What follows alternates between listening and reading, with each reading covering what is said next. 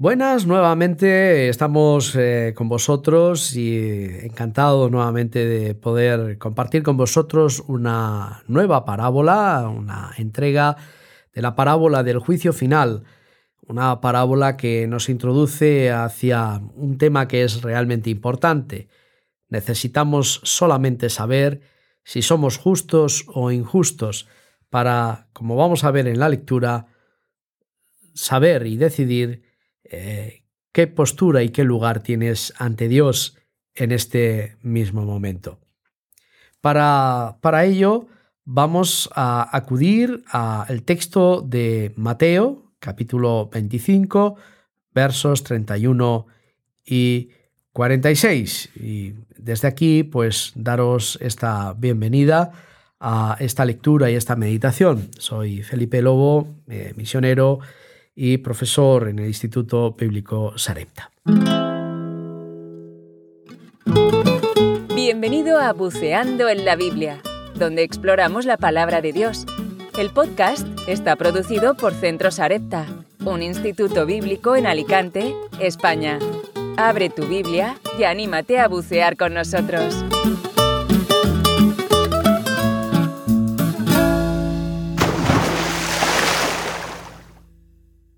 Dice así la palabra de Dios.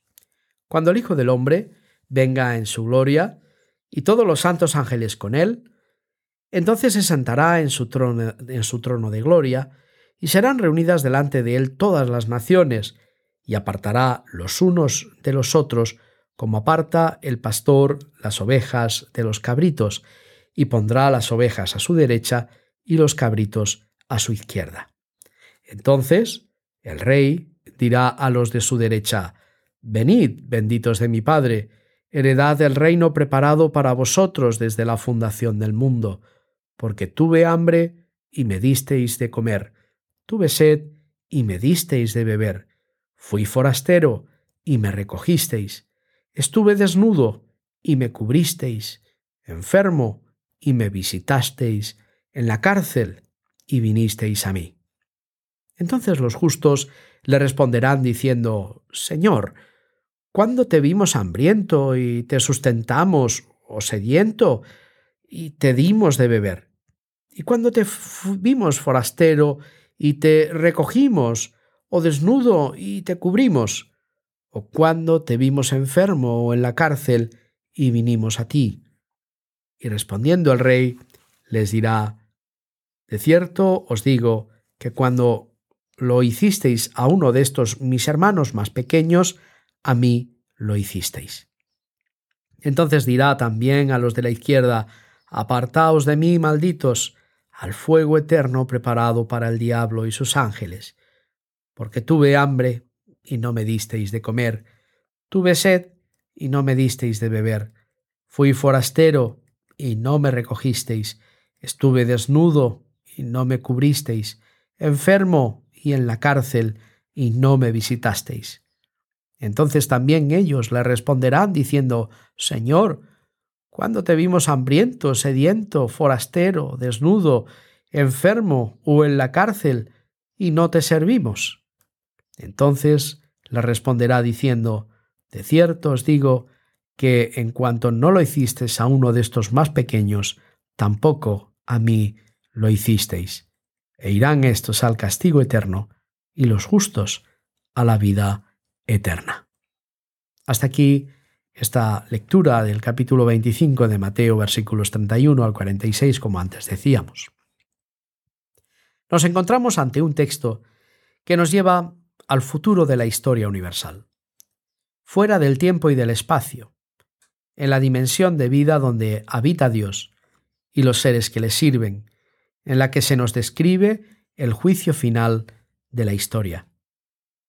Para los no creyentes, o incluso los ateos, esto no es una parábola, sino un cuento. Pero para los que hemos vivido una experiencia personal y comunitaria con Dios, es un santo temor consciente porque todo lo que de la Biblia conocemos sabemos que se cumple tal y como Dios lo dice promesa a promesa, predicción a predicción de los profetas y del Hijo de Dios. No es algo de lo que reírse ni tomarse a la ligera. Cristo afirma que el reino de Dios en la tierra tendrá un final, y con ello se inaugura la plenitud del reino de Dios en los cielos. Realidad que existe imperfecta todavía hoy, donde los creyentes que han muerto en la fe están con Cristo en gloria, siendo también Iglesia Universal con ellos y haciéndose presentes allí donde Cristo se hace presente en la vida de la Iglesia, aunque una presencia invisible, pero real.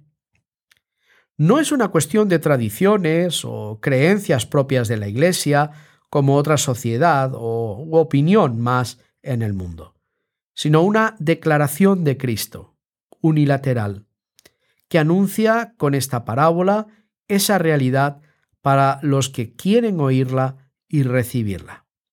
Encubierta para los incrédulos y detractores del Evangelio. Sin embargo, la opinión humana, así como toda interpretación humana, en nada va a afectar a la santa y todopoderosa voluntad divina. Como decimos en España, el hombre puede decir misa, pero Dios tiene su plan, uniéndonos a Él o a pesar de Él. Tras la venida del Señor en gloria, este texto nos revela que no lo hará solo. Vendrá con sus santos ángeles y por la doctrina que encontramos en la Biblia sabemos que en este mismo instante la Iglesia en los cielos tomará cuerpo en la llamada resurrección de la carne, donde los creyentes en vida serán arrebatados al lado de Cristo y los muertos tomarán cuerpo glorificado también para estar para siempre con el Señor. Cristo llevará en medio del desastre desobediente de las naciones a todos, la humanidad, ante un juicio en el que Él, que fue el crucificado, tendrá el privilegio dado por el Padre de ser el juez de toda la historia. La parábola, en una débil alegoría, cuenta que habrá una separación en la humanidad, los que recibieron la salvación de Cristo en vida y los que la rechazaron, pasaron o pasaron simplemente de ella o se opusieron. Los primeros son llamados ovejas, de forma cariñosa, por el pastor de los pastores, Jesucristo, integrados en la gran familia celestial en este momento.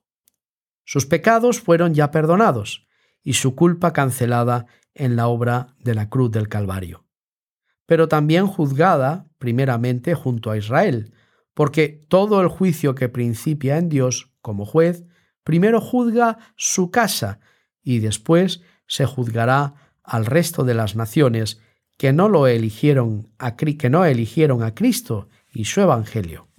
Los que tuvieron la, a la palabra y el testimonio de los profetas y apóstoles del Señor y no se arrepintieron.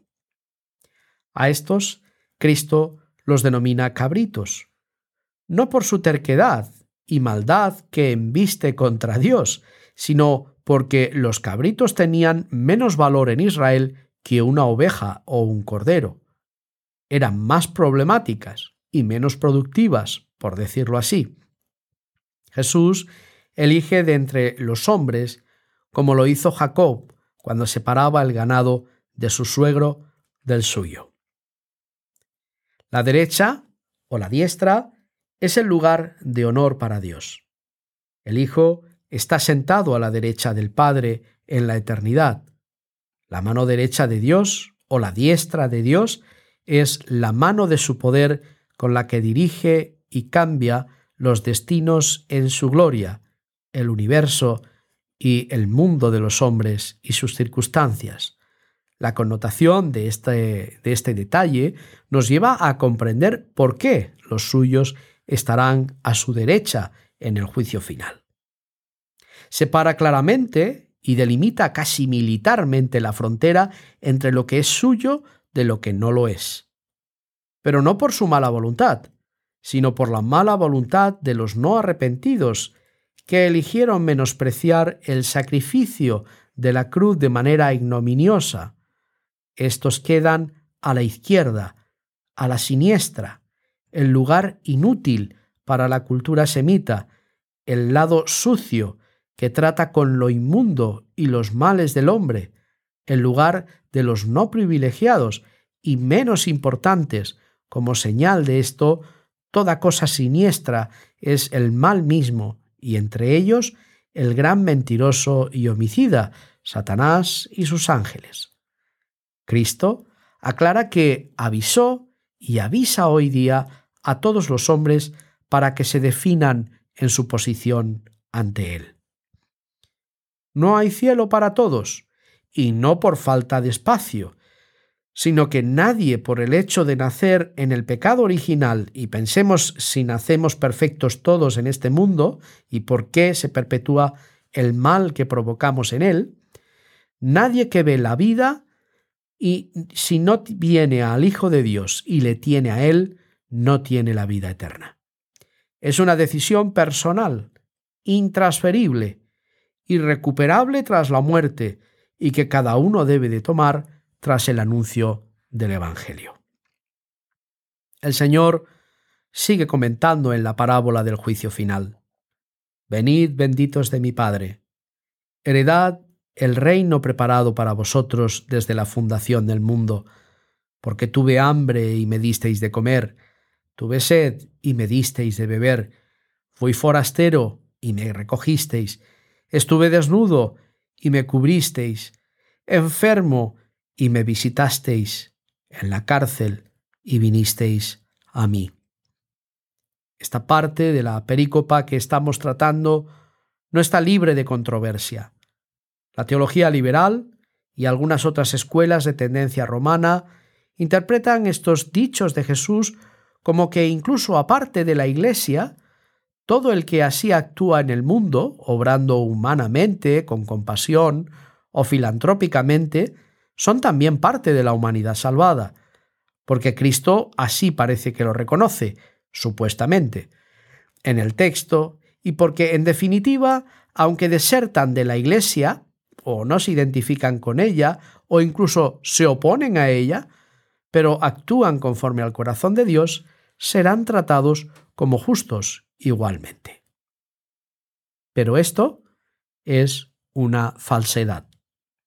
En manera alguna, nadie puede obrar haciendo verdaderamente el bien, deshonrando a Cristo, sin arrepentimiento, sin fe en Él, sin ser, en definitiva, parte de su Iglesia.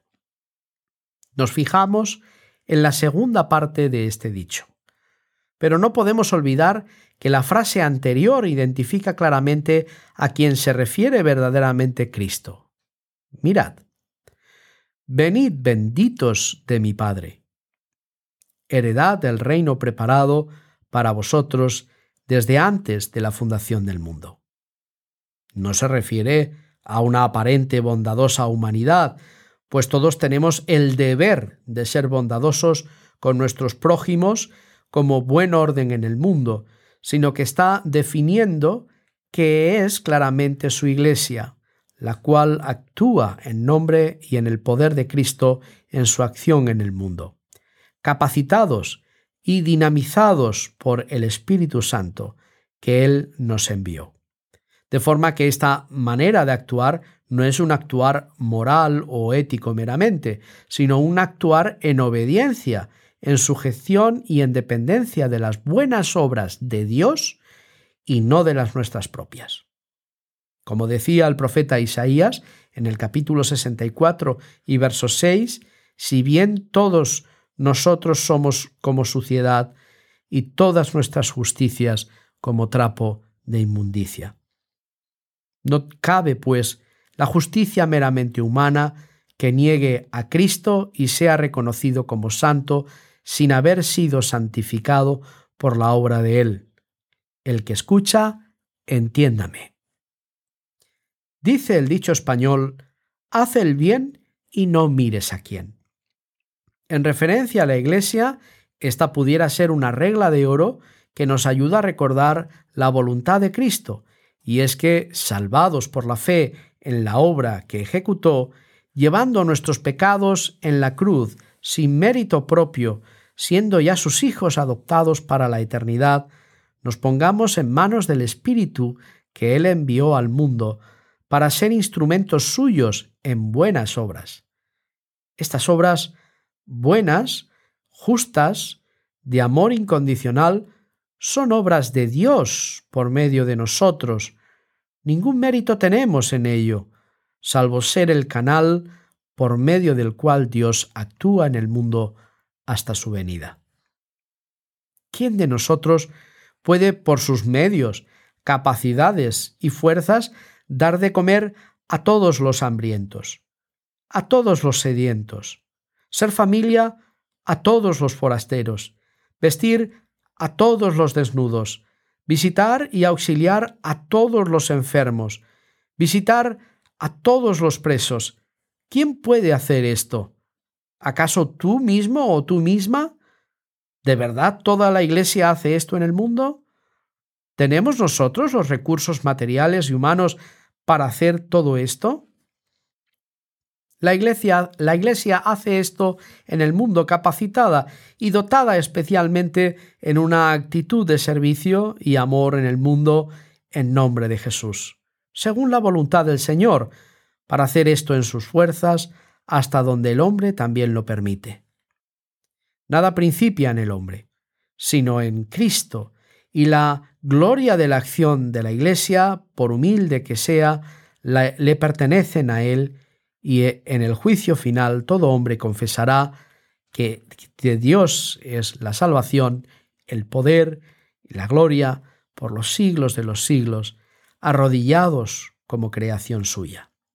Aun los condenados a la segunda muerte tendrán que reconocer que la sentencia contra ellos fue y será justa y merecida.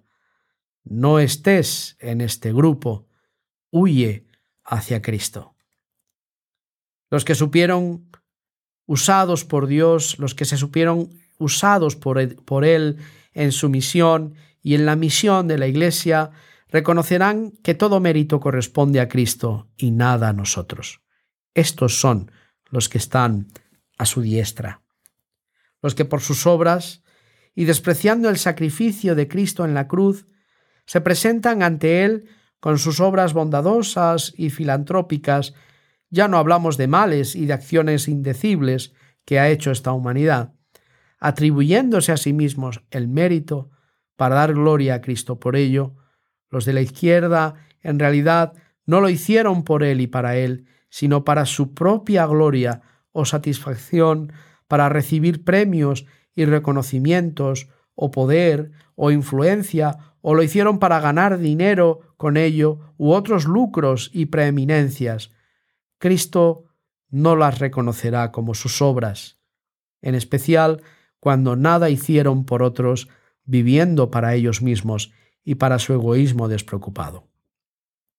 Esas obras no convierten a nadie ni en justos ni en santos. Así lo ve y anuncia el propio Señor en su palabra, como hemos leído. Estos serán apartados de él reconocidos desgraciadamente como malditos y condenados a lo mismo que sufrirán Satanás y sus ángeles. Las palabras muy duras. El porqué es claro. Nada lo hicieron en su nombre. Nada lo hicieron bajo su obra y voluntad, sino aparte de él, contra él, intentando aparentar que son como Cristo o mejores que él para alimentar sus egos, sus ideales o sus bolsillos, queriendo hacerse como Dios, pero sin Dios, sin Él, u opuestos a Él, no haciéndolo tampoco a los pequeños que no pueden corresponder y pagar fuera de la gracia y la auténtica compasión y misericordia de Dios, no haciéndolo tampoco para Él. El final pone en evidencia la realidad de lo que será pero donde todavía se puede cambiar volviendo al Señor. El versículo 46 nos dice, e irán estos al castigo eterno y los justos a la vida eterna. Dios no juzga en función de buenos y malos, pues parte de que todos somos malos y estamos bajo el juicio de Dios. El juicio final, ese al que todos clamamos y deseamos que exista para que los malos de este mundo no se vayan sin recibir condena a sus malos hechos, vendrá, pero contra todos, contra los pecados de todos los hombres. No habrá diferencia entre pecados, sino entre los que reconocen su necesidad del perdón de Dios y los que lo rechazan y alejan de Dios de sus vidas. En definitiva, será un juicio entre justos e injustos, justificados por la cruz de Cristo o condenados por no hacerlo. Tengamos la inteligencia y la sensatez de elegir a Cristo. Y hasta aquí, queridos amigos, hermanos, a todos aquellos que nos escucháis y nos seguís a través de estos podcasts. Queremos y quiero agradeceros también que me hayáis acompañado en este tiempo en estas reflexiones sobre las palabras de Cristo y en espera de poder seguir compartiendo otros muchos textos más, eh, deseo enviaros un fuerte abrazo. Os ha hablado Felipe Lobo, misionero y profesor del Instituto Bíblico Sarepta. Hasta pronto. Gracias por escuchar nuestro podcast Buceando en la Biblia. Si te gustaría saber más de Centro Sarepta y lo que te podemos ofrecer, visítanos en centrosarepta.es. ¡Hasta la próxima! Thank you.